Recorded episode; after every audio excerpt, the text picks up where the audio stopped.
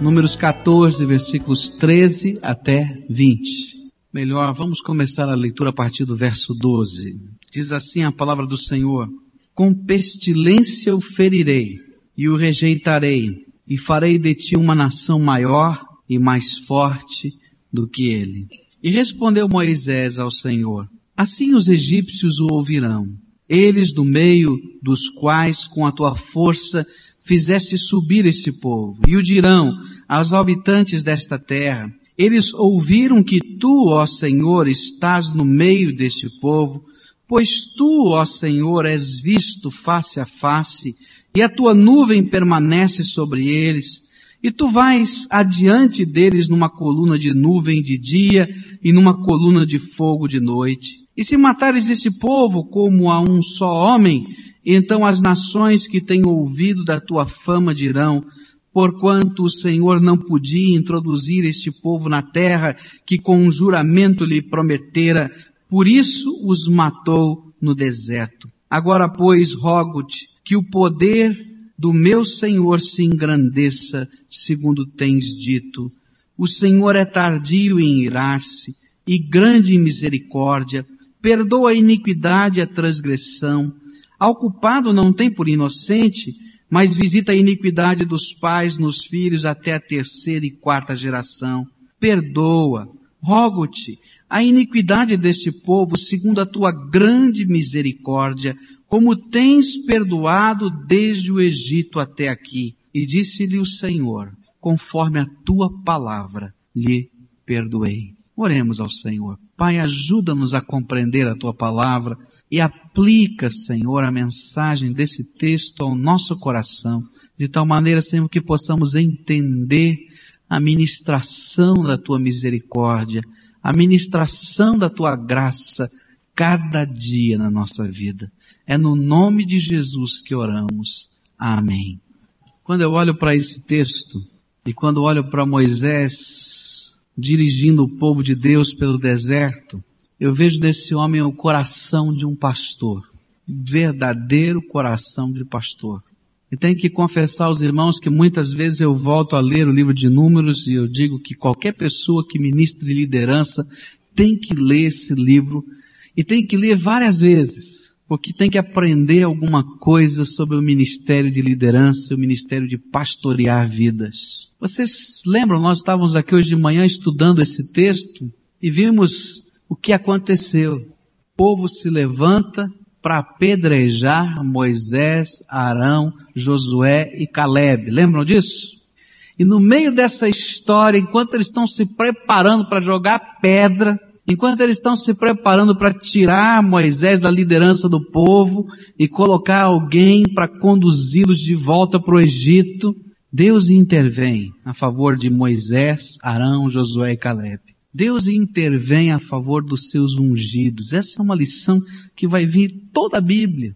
Se você for um ungido do Senhor, você não precisa lutar pelos seus direitos. Tem alguém que luta por você, é o teu Deus. Ele é que cuida de você. E esse foi o momento que aconteceu, exatamente aquilo. O Senhor se levantou e se levantou ainda em ira, diz a Bíblia. E disse, olha, Moisés, não tem jeito. Essa nação, esse povinho é duro de coração. Eu vou mandar aqui uma enfermidade, uma epidemia, e esse povo vai morrer rapidinho. Só vai sobrar vocês aí. E eu vou começar tudo de novo. É interessante porque o tempo para Deus é tão diferente para a gente, porque Deus é eterno, né? Então ele não estava nem preocupado com o tempo, ele ia começar tudo de novo.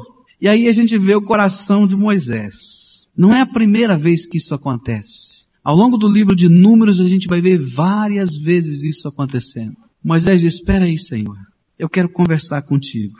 Eu quero, Senhor, levantar um clamor a favor dessa gente. Eu quero, Senhor, pedir que o Senhor tenha misericórdia. Eu quero, Senhor, pedir que haja uma intervenção, não de ira, Senhor, não de julgamento, Senhor, mas de misericórdia, Senhor. E essa é a oração que Moisés levanta. Num certo sentido, a gente sabe, estudando o Velho Testamento, que Moisés é um tipo, uma figura do nosso Senhor Jesus Cristo. Há uma série de coisas a respeito de Jesus que a gente pode entender quando a gente olha para a vida de Moisés, porque ele foi colocado como que um símbolo lá no passado. Houve uma promessa de Deus que viria um novo profeta em tempos futuros, a semelhança do que foi Moisés. E nesse sentido a gente pode aprender alguma coisa a respeito de Jesus, olhando também para Moisés. Eu queria pensar sobre o ministério da intercessão. Isso que Moisés fez.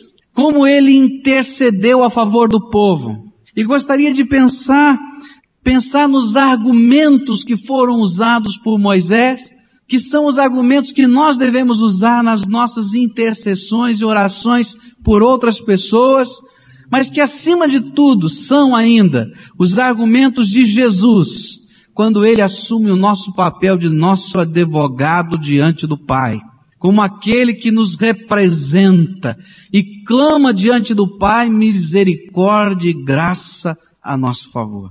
Vamos tentar entender quais foram os argumentos de Moisés nessa oração, quando ele está lutando diante de Deus, dizendo, Senhor, salva esse povo, não derruba, não, não mata, não aniquila, não julga desta maneira, mas ao contrário, salva, dá mais uma chance, Senhor, derrama a tua misericórdia. Quais foram os argumentos que ele usou na sua oração? Primeiro, quando a gente lê nesses primeiros versículos, até o verso 17, do verso 13 até o 17, a gente encontra o primeiro argumento. Primeira coisa que Moisés invocou foi a honra do nome do Senhor na sua intercessão. É como se Moisés estivesse dizendo, Deus, tenha misericórdia desse povo por amor do teu nome. Essa expressão, por amor do teu nome, não vai aparecer aqui, mas ela vai ser interpretada em toda a Bíblia quando os outros escritores falam a respeito desse texto. Eu acho que o maior comentário bíblico desse texto é Ezequiel capítulo 20. Se você quiser entender bem esse texto, quando você chegar em casa, você abra a sua Bíblia em Ezequiel capítulo 20 e leia todinho. Porque o profeta vai fazer um sermão em cima desse texto, vai explicar esse texto. E ele vai usar essa expressão por amor do teu nome, eu acho que se não me engano, quatro vezes. Dizendo que nesta oração, aquilo que aconteceu foi que Deus honrou o seu nome. Moisés estava dizendo assim, olha Deus, eu sei que esse povo não merece nada do Senhor. Eu sei que esse povo é pecador. Eu sei que esse povo é ingrato. Eu sei que esse povo é queixoso. Eu sei que esse povo, na verdade, está cheio de iniquidade, porque os seus intentos são maus. Eu sei de tudo isso. Mas, Senhor, tenha misericórdia deles. Tenha misericórdia deles, Senhor, por amor do teu nome. E aí Moisés começa a contar uma historinha que é muito parecida com a minha história e que talvez seja muito parecida com a tua história. Nesse trecho de 13 a 17 ele está dizendo assim, Deus, um dia, sem nenhum merecimento, o Senhor amou esse povo. Toda vez que a gente vai olhar para aquilo que Deus vai fazer com Israel, isso é um símbolo daquilo que Deus está fazendo com a minha vida. Um dia sem que esse povo merecesse nada. Porque eles sempre foram desse jeito. Sempre foram assim. O Senhor os amou. Não somente os amou, mas o Senhor os escolheu. Não somente o Senhor amou e escolheu, mas o Senhor os chamou para si. Se não bastasse isso, o Senhor foi lá onde eles estavam no meio da escravidão, da angústia, que no caso de Israel era o Egito, e os libertou pelo seu braço forte. Foi o Senhor tudo veio exclusivamente do Senhor e da sua infinita graça. Olha, essa oração de Moisés é a história da minha vida. E é a história da tua vida, meu querido. Eu quero dizer para você que se hoje você é salvo em Jesus Cristo, se hoje você pode falar com Deus, é porque essa história igualzinha se repetiu na tua vida. Um dia você estava vivendo desse jeitinho que você é. Pecador, cheio de defeitos igualzinho. E Deus olhou para você e amou. Amou porque amou, só por isso. Amou porque lá no fundo do coração dele havia um desejo muito grande de trabalhar a tua vida. E o Senhor o escolheu. E o Senhor chamou você para perto dele. E quando você começou a dizer, tá bom, Senhor, olha, eu quero, tinha tanta coisa enrolada, amarrada, presa, coisas que são do inimigo, coisas que são escravidão, pecado, tanta coisa. E o Senhor disse, é a minha forte mão que vai entrar nessa história. E Ele fez uma libertação, um resgate da tua vida. E eu quero dizer para você que Ele fez isso por causa da graça dEle. Você não merecia nada disso como eu não mereço. Eu sou muito parecido com Israel, pecador de coração duro tantas vezes. Mas é a misericórdia e a graça do Senhor que tem me sustentado e que me tem salvado. Moisés vai dizendo uma coisa interessante. O Senhor não somente os libertou, mas o Senhor colocou sobre eles o teu nome. O Senhor colocou um nome. Por isso, salva-os por amor do nome que o Senhor colocou sobre eles. Você sabia que no dia em que você recebeu Jesus como Senhor e Salvador da tua vida, Deus lá no céu escolheu um novo nome para você? Um nome que a Bíblia diz que está escrito numa pedrinha branca, que quando você entrar no céu, Ele vai revelar um novo nome que Ele te deu. E se eu conheço bem o meu Senhor, esse novo nome tem muito a ver com aquilo que Ele está transformando na tua vida. Porque sempre que Deus mudava o nome de alguém, tinha a ver com aquilo que Deus estava transformando, fazendo de novo na vida dele. Então eu não sei qual vai ser o teu novo nome. Mas a área mais enrolada da tua vida, ele vai dizer, mudei. E ele vai colocar um nome que significa essa mudança. Pode ter certeza que vai ser por aí. Alguma coisa desse jeito. Mas há uma coisa bonita que a Bíblia diz, é que ele vai colocar sobre a nossa vida esse novo nome, mas ele vai colocar também sobre nós um sobrenome. E esse sobrenome é único para mim, para você, para todos nós. Isso está escrito em Isaías 45, versículo 4, que diz assim, por amor de meu servo Jacó e de Israel, meu escolhido, eu te chamo pelo teu nome e ponho-te o teu sobrenome, ainda que não me conheças. E eu tenho aprendido na minha vida que o meu sobrenome, o meu novo nome, ele vai só revelar no céu. Mas o meu sobrenome é de Jesus. Se você um dia recebeu Jesus como Senhor e Salvador da tua vida, teu sobrenome agora é de Jesus. Você pertence a Ele. E Ele colocou esse nome sobre você, o nome dEle. E se não bastasse isso, Ele colocou o Espírito Santo dEle em você. E você se transformou no templo do Espírito. Moisés olhou para a história de Israel e viu aquele povo se afastando, viu aquele povo perdido debaixo da ira. E ele disse, Deus, Deus, não mata esse povo não, não risca do teu livro, não apaga por amor do nome que é teu e que o Senhor colocou sobre a vida deles. Deus tem misericórdia da nossa vida tantas vezes, porque Ele empenhou o nome dEle na nossa vida. Ele se transformou no nosso fiador. O que acontece quando você é fiador de alguém e esse alguém não paga? Tem jeito, você tem que pagar. E não tem saída, não é?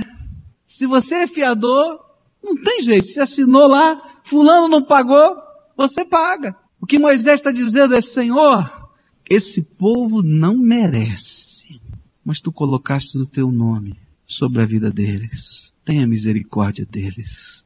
Perdoa. Há algumas orações na Bíblia sobre Israel que são parecidas. Daniel 9:19 diz assim: Ó Senhor, ouve, ó Senhor, perdoa, ó Senhor, atende-nos e põe mãos à obra sem tardar, por amor de ti mesmo, ó Deus meu, porque a tua cidade e o teu povo se chamam pelo teu nome. Salmo 109, versículo 21 diz assim, Mas tu, ó Deus, meu Senhor, age em meu favor, por amor do teu nome, pois que é boa a tua benignidade, livra-me Meus queridos, muitas vezes a misericórdia de Deus e o livramento de Deus veio sobre a tua vida só porque Deus colocou o nome dele sobre você.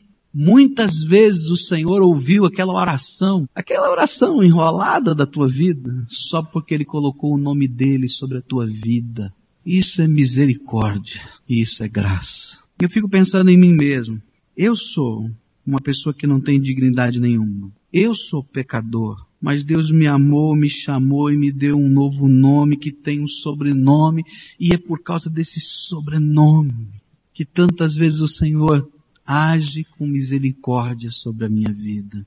Quando Jesus está orando ao Pai, a meu favor, ele diz, Senhor, eu sei que o Pascoal não merece, mas nós colocamos o nosso nome sobre ele, nós colocamos o nosso espírito nele, e em honra a esse teu nome, Pai, perdoa e tenha misericórdia dele.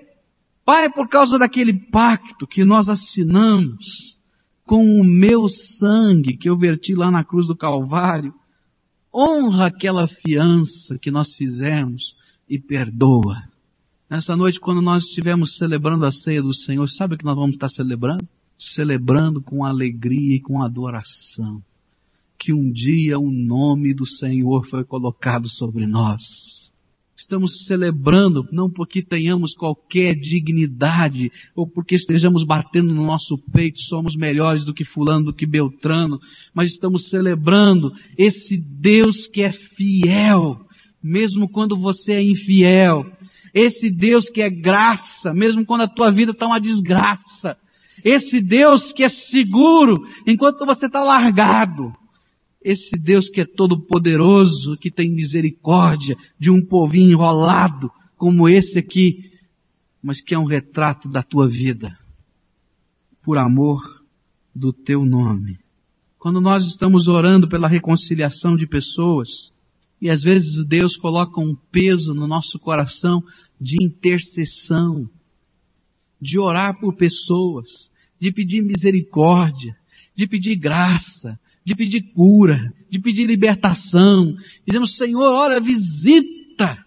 Nós devemos orar como Moisés orou. E devemos orar como Jesus tem orado. Senhor, por amor do teu nome, tenha misericórdia. Quando a gente estiver celebrando a ceia do Senhor, eu gostaria que o Espírito Santo colocasse gratidão no teu coração. Gratidão pelo nome de Jesus que foi colocado sobre a tua vida. Gratidão por este amor que não tem sentido de tão grande que ele é, ele parece até ilógico, de tão maravilhoso.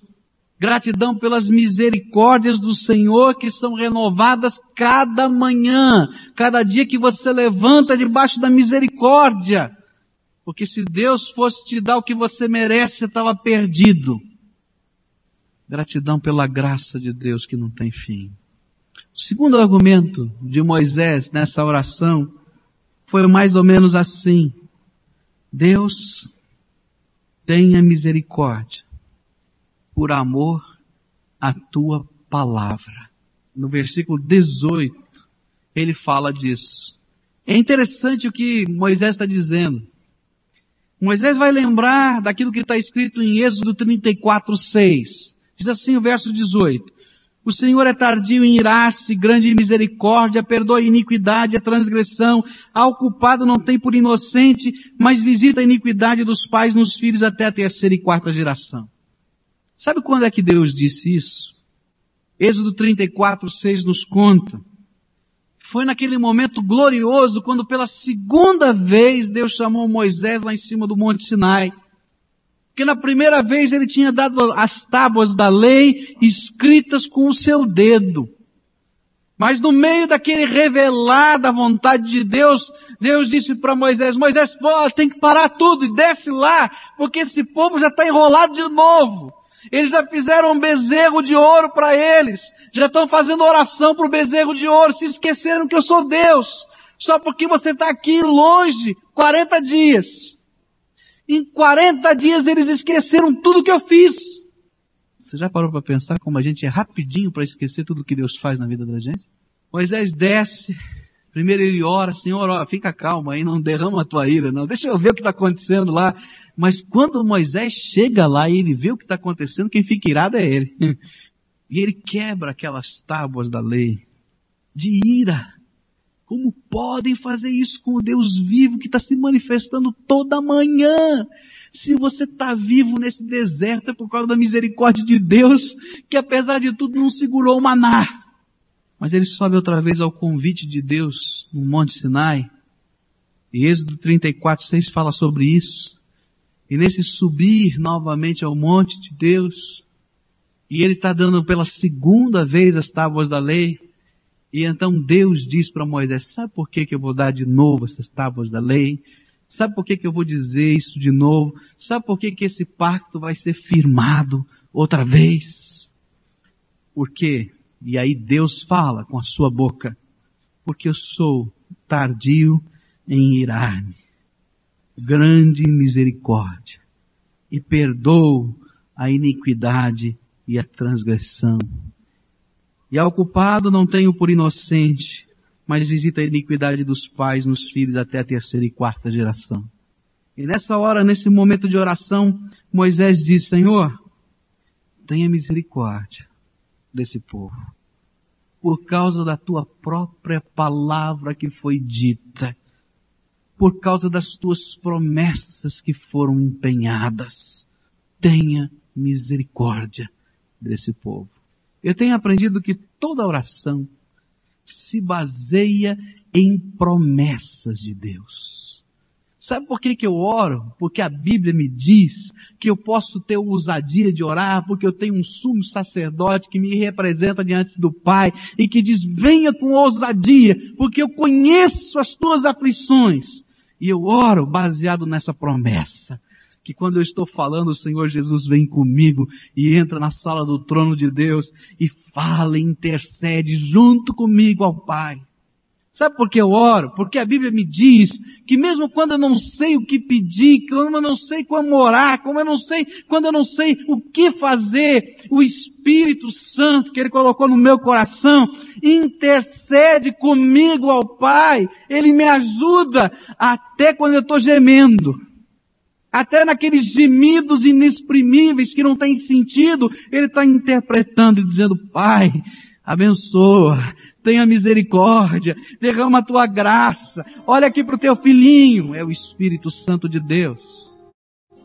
Eu oro ao Pai porque existem promessas na palavra de Deus que me dizem que se eu clamar a Ele, confiar nele, e se estiver orando no nome de Jesus, que é o meu advogado, Ele vai responder.